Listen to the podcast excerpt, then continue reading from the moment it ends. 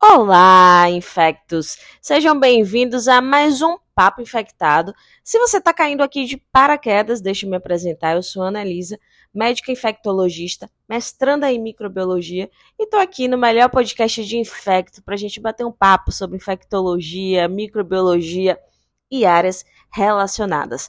Nesse momento, é aquele momentinho que você vai, ó, seguir a gente na sua plataforma de áudio, que você vai compartilhar com sua galera, vai chegar e vai falar, gente, eu conheci um podcast muito top de infecto. Quero que vocês conheçam também, até porque a gente quer aumentar a nossa legião de infecto lovers. Quero ver vocês também nas nossas outras redes sociais, tá? No Instagram e no TikTok eu estou como arroba papo infectado e lá no YouTube como Analisa Médica Infectologista. Gente, hoje nós vamos de top ATB, porque pensa num negócio que eu gosto, é antibiótico. Eu sou aquela infecto que ama a bactéria. É até engraçado, porque os infectologistas em si, a grande maioria adoram HIV, Covid, Ave Maria, o povo adora um vírus. Mas eu, gente, eu sou aquela que adora uma bactéria. E aí, antes da gente ir para o nosso casinho, para o nosso caso da vida real, como sempre, eu quero falar para vocês que eu tenho um curso de antibiótico terapia, a saga antibiótica, graças a Deus aí com mais de 60 alunos, comprovando o sucesso que é o curso, em que eu aplico toda uma didática, uma metodologia, mostrando a vocês quais são os princípios por trás da prescrição do antibiótico, sem decorebas, tá, meu povo? E mensalmente nós temos encontros para atualizar sobre guidelines, praticar questões, fazer caso clínico, enfim. É aquele curso em que você vai ter acesso à teoria, mas você vai ter acesso à prática, interpretando antibiogramas com uma médica infectologista do seu lado. Então, se você deseja aprender sobre antibiótico, cola comigo no Papo Infectado, claro, mas eu quero te ver também lá na saga antibiótica. Beleza? Então, vamos começar. Esse caso, gente, é um caso da urologia. É um, é um caso de urinfecto, digamos assim, né? Veja só. Eu fui discutir, né? Para quem não sabe, eu trabalho numa comissão de controle de infecção hospitalar e eu recebo tanto os antibióticos prescritos no hospital, quanto as culturas, os resultados das culturas, que aí eu vou falar com o pessoal, comunicar o resultado e discutir antibiótico terapia. E aí eu recebi uma orocultura de um paciente que estava internado lá, que isolou uma Klebsiella. Aí eu cheguei pro residente da Ouro e falei assim, velho, sobre paciente, vamos dar um nome para esse paciente, gente. Vamos botar aqui Carlos. Sobre Carlos, tivemos aqui essa urocultura, porque sempre, galera, quando eu vou abordar o pessoal com urocultura, eu sempre vou fazer aquele, aquela pergunta clássica. Tem sintomas? Porque, gente, é, se tem muito hábito de pedir culturas, né, urocultura, e muitas vezes o paciente não tem nem sintomas urinários. Tá? Então isso é muito importante porque se o paciente não tem sintomas urinários ou sintomas infecciosos, né, que a esclarecer, velho, não trata. Só trata se for gestante ou o paciente vai fazer algum procedimento urológico endoscópico. Então, sempre quando eu chego, eu já vou perguntando, né? Tem clínica, qual é a história? E esse paciente, ele, na verdade, ele estava na urologia, e essa urocultura não foi nem no contexto assim de, ah, vai fazer um procedimento. Não. Ele realmente ele tinha clínica. Olha só o que aconteceu. Ele realizou é, uma ressecção transuretral da próstata há cerca de oito meses, né? Que a gente chama de RTU da próstata. Ele tinha uma hiperplasia prostática. E aí foi feito esse procedimento em que o pessoal passa ali o endoscópio pelo canal uretral, retira parte da próstata que está é, colapsando, é, ou seja, dificultando o lumen, né? É, como é que fala? ocluindo, ocluindo o lumen, ocluindo o lumen da uretra. Então eles retiram parte da próstata para poder facilitar ali o, o fluxo urinário e diminuir alguns sintomas né, da HPB. E esse paciente, um paciente idoso, ele, ele realizou esse procedimento há cerca de oito meses e desde então ele passou a cursar com sinais de infecção urinária recorrente. Então, disúria, desconforto, embaixo ventre, é, dificuldade para urinar. E aqui já vai até um, um insight para vocês, gente. Ó, homem é mais difícil ter infecção urinária, né? Pela questão anatômica, a mulher ela tem uma uretra menor, então é mais fácil a ascensão das bactérias ali para a bexiga, então é mais comum ter uma cistite, uma pielonefrite em mulher. Em homem não é tão comum.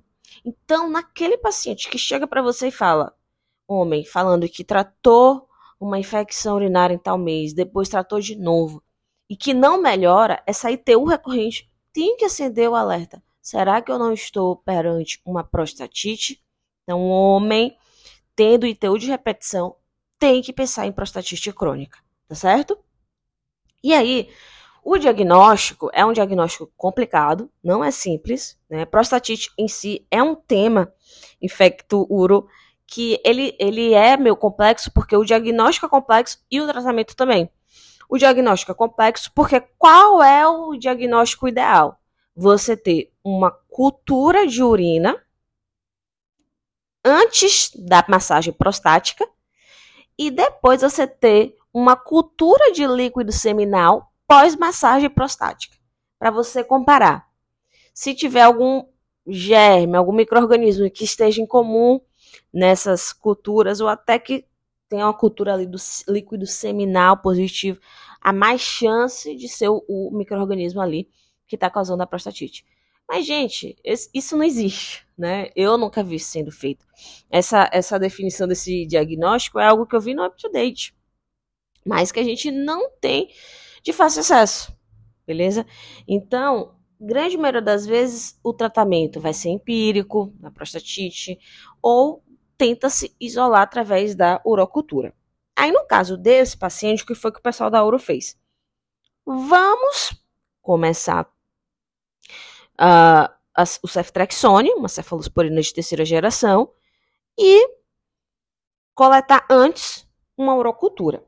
Antes da gente chegar no resultado da urocultura, eu quero só ponderar aqui uma coisa para vocês que eu vou até antecipar esse tópico, né? Será que ceftrexone foi uma boa opção para a prostatite, quando a gente pensa nos micro-organismos que a gente quer cobrir para uma infecção urinária, que é principalmente enterobactérias, então Escherichia coli, Klebsiella, Proteus e afins, ok, ceftriaxone vai ter uma boa cobertura, inclusive o tratamento que a gente recomenda no apelonefrite, beleza. Então, pensando nos micro-organismos, ok. Mas, gente, quando eu falei para vocês que o manejo da prostatite é complexo, é por isso. Porque o antibiótico, nem todo antibiótico vai conseguir penetrar na próstata. Então, até o antibiótico que a gente vai pensar na prostatite, a gente tem que ver se vai ter boa penetração prostática. E não é o caso das cefalosporinas, tá? Penicilinas e cefalosporinas não têm uma boa penetração prostática. Então, ceftriaxone aí não foi uma boa. Não pela questão do espectro, mas sim pela questão da farmacodinâmica farmacocinética. Tá bom? Mas aí, beleza. Saiu a urocultura, chegou, chegou os infectos, né? Os infectos chegaram pro residente da uro, e você chegamos lá justamente para resolver. Ceftriaxone não é uma boa e temos aqui como urocultura. Essa urocultura, gente, isolou uma Klebsiella pneumoniae, tá? E tem um perfil interessante. Quando a gente foca nos beta-lactâmicos, ele mostra pra gente que é uma Klebsiella resistente a cefalosporinas de primeira geração, a cefa de segunda geração, a cefa de terceira geração, a cefa de quarta geração. Mas é sensível aos carbapenêmicos, a mero e a artapenem e tem resistência aos inibidores de beta-lactamase. Então, amoxicilina com clavulanato e piperacilina tazobactam. Por que eu dei enfoque nos beta-lactâmicos? Eu dei enfoque nos beta-lactâmicos porque a gente tem que olhar quem é resistente e suscetível dos beta-lactâmicos para a gente tentar entender qual é o mecanismo de resistência aqui. Eu vou abrir aqui só um parênteses. Gente, beta-lactamases, Interpretação de antibiograma é um exercício que tem que ser constante. Né? É aquela coisa que você vai ver uma vez e que vai ter que ter uma repetição, que vai ter direto ali te lembrando. Então, lá na saga tem aulas específicas sobre o tema e eu tô várias vezes nos encontros mensais resgatando esses temas com os alunos, seja nos casos clínicos, seja nas questões, ou então só fazendo aula com encontro para interpretar antibiograma, para a gente poder resgatar esses tópicos. Então, mais uma vez, eu falo da saga antibiótica aqui por conta da relevância desse tema. E o, o antibiograma você não é simplesmente você ler o que é acessível, o que é resistente. Não. Para você interpretar um antibiograma, você tem que entender qual é o mecanismo de, de resistência por trás. Essa é a mágica do negócio. E para você ter noção do mecanismo de resistência por trás, você tem que ter conhecimento das beta-lactamases. E aí, por isso, a importância da saga, tá bom? Mas voltando aqui, para os meus aluninhos da saga que já já tem noção. E para você que vai começar a se inteirar, porque já já você vai estar na saga também. então, quando a gente olha o perfil de suscetibilidade aos beta-lactâmicos, a gente vê que é resistente a todas as cefalosporinas, exceto a de quinta que não é testada, e é sensível aos carbapenêmicos. Então, provavelmente a gente está diante de uma bactéria produtora de beta-lactamase de espectro estendido, porque a SBL ela é assim ela, a bactéria ela vai ter resistência às penicilinas, às cefalosporinas, cefa de primeira, segunda, terceira e quarta geração, sensibilidade aos carbapenêmicos. Você que é da saga deve estar se perguntando, mas espera aí, Elisa. Eu lembro que você falou que é, na, na SBL, carbapenêmicos são sensíveis e inibidores de beta-lactamase também. Só que você me disse aí agora que nesse aqui tá resistente. É SBL mesmo? Primeiro, é uma possibilidade. A gente tem que ver com o pessoal da micro se é isso mesmo. E, realmente, isso que você falou tá certíssimo. Para SBL, não vai perder a ação, né, os inibidores de beta-lactamase. Mas provavelmente a gente tem outro mecanismo de resistência aqui. Então, essa bactéria, ela tem a produção de SBL, queimando todas as penicilinas e essas cefalosporinas, mantendo os carbapenêmicos e os inibidores de beta-lactamase. Só que aí ela veio com outro mecanismo de resistência para tirar os inibidores de beta-lactamase. Então pode ser que ela tenha uma bomba de efluxo que bota os inibidores de beta-lactamase para fora. Pode ser que ela tenha ali uma diminuição das porinas para evitar a entrada dos inibidores de beta-lactamase, tá certo? E aí, isso, esse mecanismo, infelizmente, a gente só tem como confirmar com PCR, com genoma, que na prática a gente acaba não, fazendo. Mas no, no laboratório a gente tem como chegar e falar assim, tem esse BL aí? E aí o pessoal traz pra gente, tem esse BL, tem esse BL. Então, realmente, o que queimou os beta-lactâmicos foi algum outro mecanismo de resistência. Mas é uma Klebsiella ali, que é SBL. E aí, nesse caso, nós estamos então diante de um paciente com a prostatite crônica causado por uma bactéria SBL. Quais são os antibióticos que nós podemos fazer aí? No caso, quando a gente fala de prostatite, os antibióticos que mais são utilizados são as quinolonas e o Bactrim, o sulfametoxazol trimetropin. Por quê? Porque eles têm melhor é, penetração prostática. Aí você vai me perguntar então, Elisa, então me diz assim, é sensível no caso desse paciente? Não. Ele tem ciproresistente, norfloxacino resistente. E o Bactrim também resistente. Porque se ele tivesse quinolona ou Bactrim sensível, eu ia dar prioridade para esses antibióticos, porque são antibióticos que não são beta-lactâmicos, então não tem problema, porque se não é beta-lactâmico, as beta-lactamases não vão atuar. Então daria para a gente usar, mas ela já tem ali outros mecanismos de resistência. E fora que assim, né, pensando em um outro caso, além desse, é, cada vez mais tem se questionado o uso de quinolonas, não só na prostatite, mas em outras infecções em geral, principalmente em idosos, por conta né, dos efeitos colaterais que as quinolonas podem causar, assim como também a, o grau de resistência. Cada vez mais a gente tem visto enterobactéria resistente a quinolona, a Bactrim. Então é sempre importante a gente checar o antibiograma. Então, no caso desse paciente específico, não daria.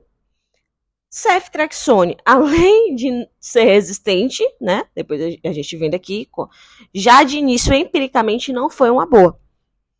E aí você me pergunta, então tá, Elisa, para SBL, o que é que eu faço? SBL, gente, se você puder fazer um carbapenêmico, ótimo, tá? O que é que o, o AEDC fala pra gente, ó? Infecção do trato urinário, você pode fazer carbapenêmico ou inibidor de beta-lactamase, tá bom? No caso aqui, tem duas questões.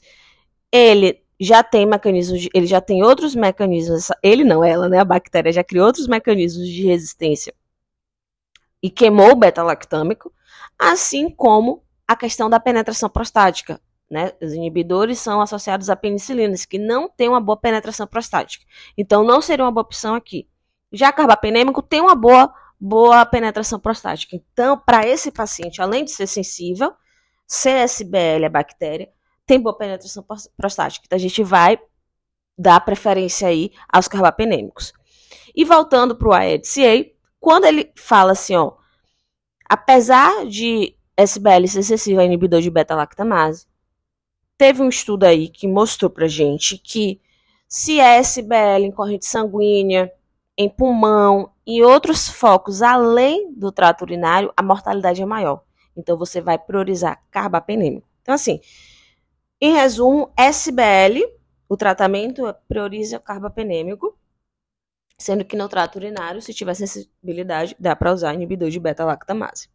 E aí nesse nesse caso aqui, eu cheguei para o presidente e falei, cara, vamos fazer ertapenem, né? Ertapenem e meropenem, eles são carbapenêmicos, a diferença é que o ertapenem ele tem um espectro menor que o mero.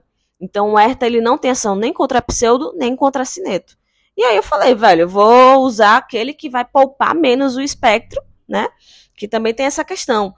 O lance de você meter logo, por exemplo, né? Você pode ter pensado assim, pô, porque empiricamente então não já colocou um erto mero? Porque a gente, velho, vai tentar fazer o menor espectro possível, vai tentar poupar espectro, né? Então, assim, nesse caso aqui, empiricamente, eu, eu começaria com a quinolona, com o Bactrim, porque teria melhor penetração prostática, e aí depois, conforme a cultura, escalonaria para mero herta.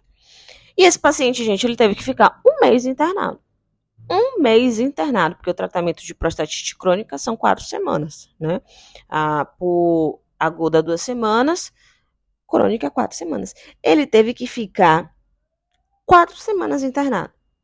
E aí eu fiquei me perguntando assim, gente, não temos então nenhuma opção oral? Será que a gente não tem nenhuma opção oral? Porque se tem nesse paciente não era opção, e tá cada vez mais difícil, né, por conta da, da resistência mesmo. E aí eu dando o Google no PubMed, eu achei um artigo falando da fosfomicina, né?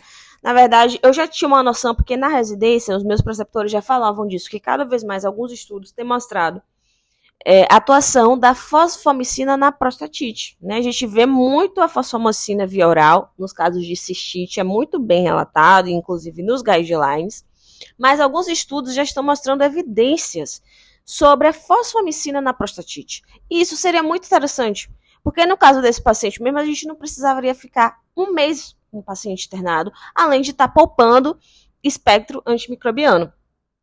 E aí eu achei um artigo que, óbvio, como sempre, deixarei para vocês aí no link. Deixa eu só ver o ano aqui, mas é um artigo recente, é de 2022, agosto de 2022, que ele questiona o papel da fosfomicina na prostatite. E é um artigo bem legal, porque primeiro ele faz uma revisão é, sobre a fosfomicina. Eu vou bem diretamente aqui falar para vocês. Lá na saga também tem aula sobre a fosfomicina. Mas a fosfomicina, ela é uma droga que ela vai ter um, uma questão de inibir a produção da parede celular da bactéria.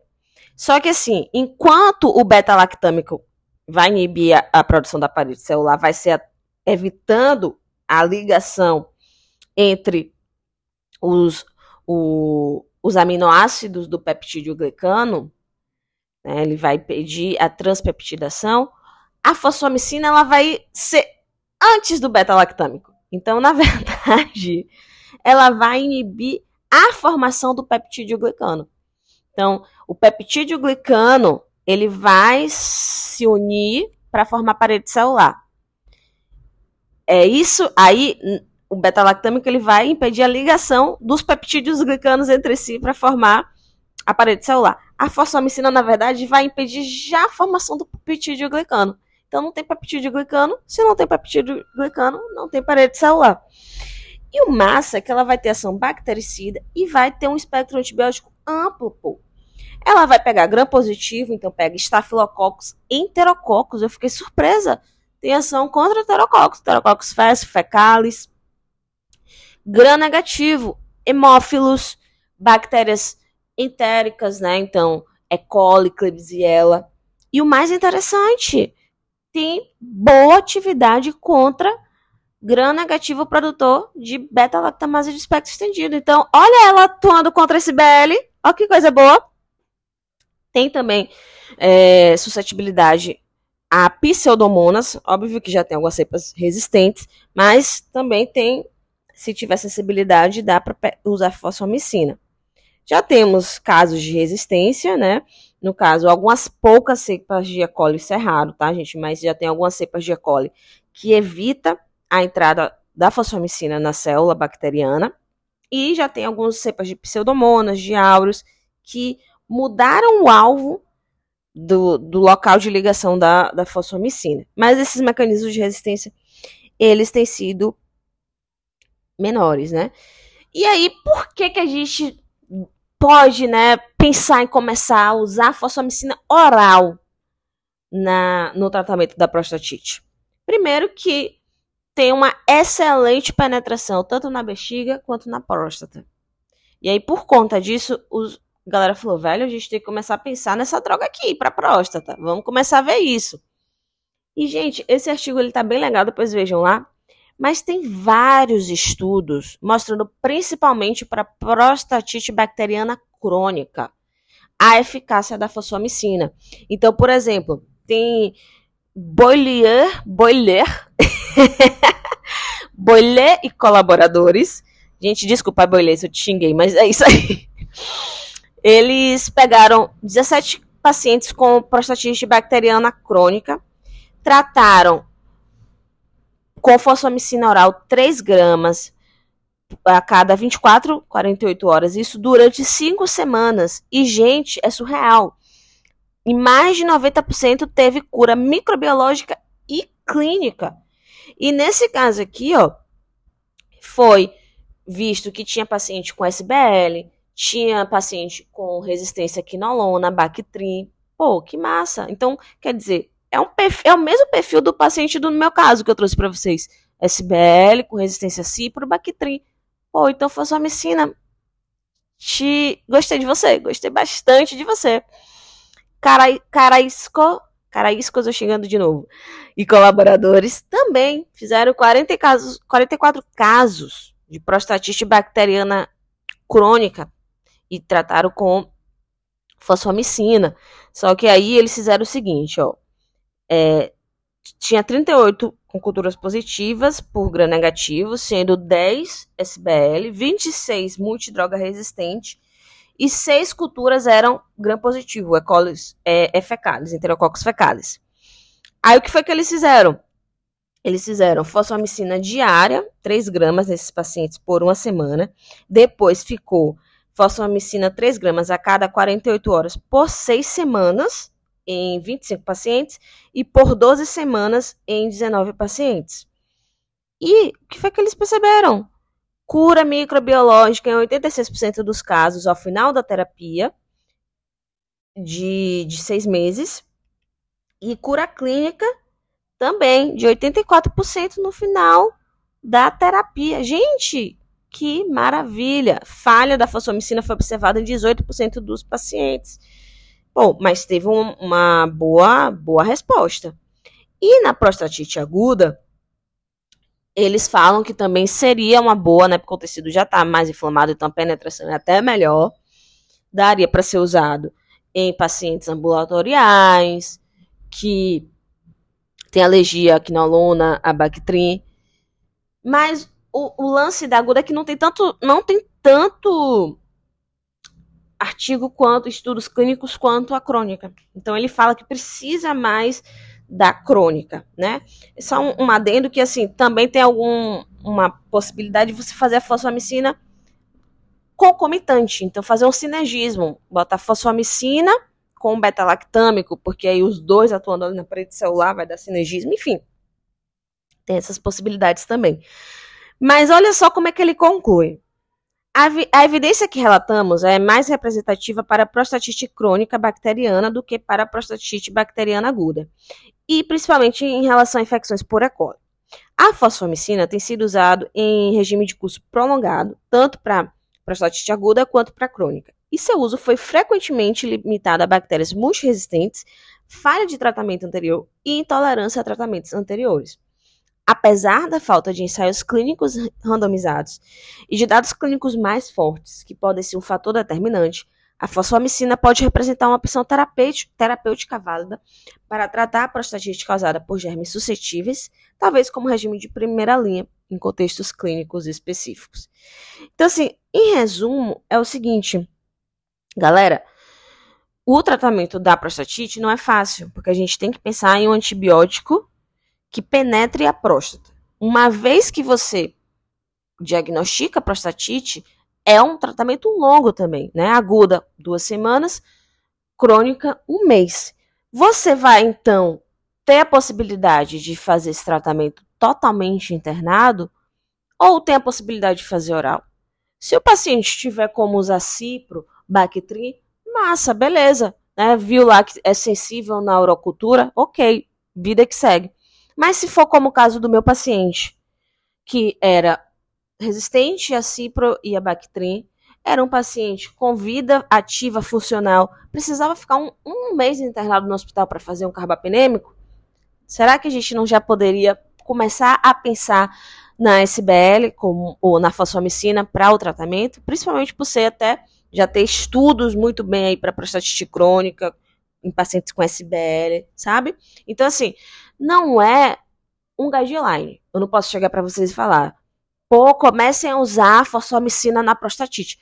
Não é, não é um guideline, não é uma recomendação de um guideline. Mas eu acho que em casos excepcionais, naqueles pacientes que não responderam, naqueles pacientes que têm alergia a cipro e bactrim, naquele paciente que, poxa, tem uma vida aí pela frente, é, será que precisa ficar um mês internado? Tudo isso eu acho que tem algumas particularidades que, como sempre, a gente tem que individualizar nosso paciente, que faz com que a gente comece a pensar na fosfomicina como um tratamento para prostatite, tá certo? Então, a fosfomicina oral, para além da cistite, tá certo? Eu quis trazer muito isso porque esse caso me chamou a atenção, eu fiquei, poxa, um mês internado. A gente tem que pensar nisso, gente, né? Será que o paciente tem como ficar um mês internado? Já tem evidências aí mostrando o poder da fosfomicina. Então, é, é, essa é a mágica da ciência, né? Tá fazendo estudos, mostrando as evidências científicas para que a gente possa estar tá evoluindo nos tratamentos, no diagnóstico, no cuidado ao nosso paciente.